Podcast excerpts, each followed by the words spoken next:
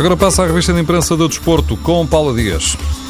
Costuma aparecer sem ser convidado e neste século o Nevoeiro já fez estragos em 11 jogos na Chopana. Por causa dele, o Nacional da Madeira e o Futebol do Porto vão ter de jogar a partir das 12h30 os 15 minutos que faltam do encontro de ontem. O jornal O Jogo lembra que podia ser pior e recupera a história de um encontro há cinco anos entre o Nacional e a Naval. Não se realizou no dia em que estava marcado, foi adiado para o dia seguinte, começou com meia hora de atraso, foi interrompido pouco depois dos 50 minutos e só terminou no dia a seguir. Com isto, fica para a história como o jogo mais longo do futebol português. Na crónica inacabada sobre a história do encontro, o Record sublinha que o Porto está bem encaminhado e, se segurar a vantagem conseguida ontem, passa uma época sem derrotas na Madeira para o campeonato. O Benfica pode voltar a ser vítima do nevoeiro. Amanhã joga com o União, o encontro que foi adiado da jornada 7 por causa do nevoeiro. Além disso, o Record lembra as condições do relevado do Estádio da Madeira. Hoje vai voltar a ser pisado, amanhã há jogo e é lá que no domingo joga também o Sporting com o União.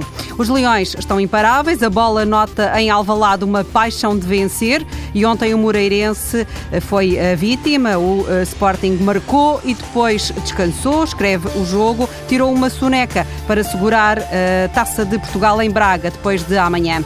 Os jornais seguem as movimentações no Benfica. O jogo garante que Renato Sanches já pôs Talisca à venda. A bola anuncia que as águias travam saída de Lisandro, apontado como futuro patrão da defesa. O Record que a transferência de Grimaldo é para fechar esta semana e que o Barcelona aceita libertar o jogador desde que o Benfica avance com uma compensação financeira. Adianta ainda o jornal que a chegada de Grimaldo pode complicar a contratação de Siqueira.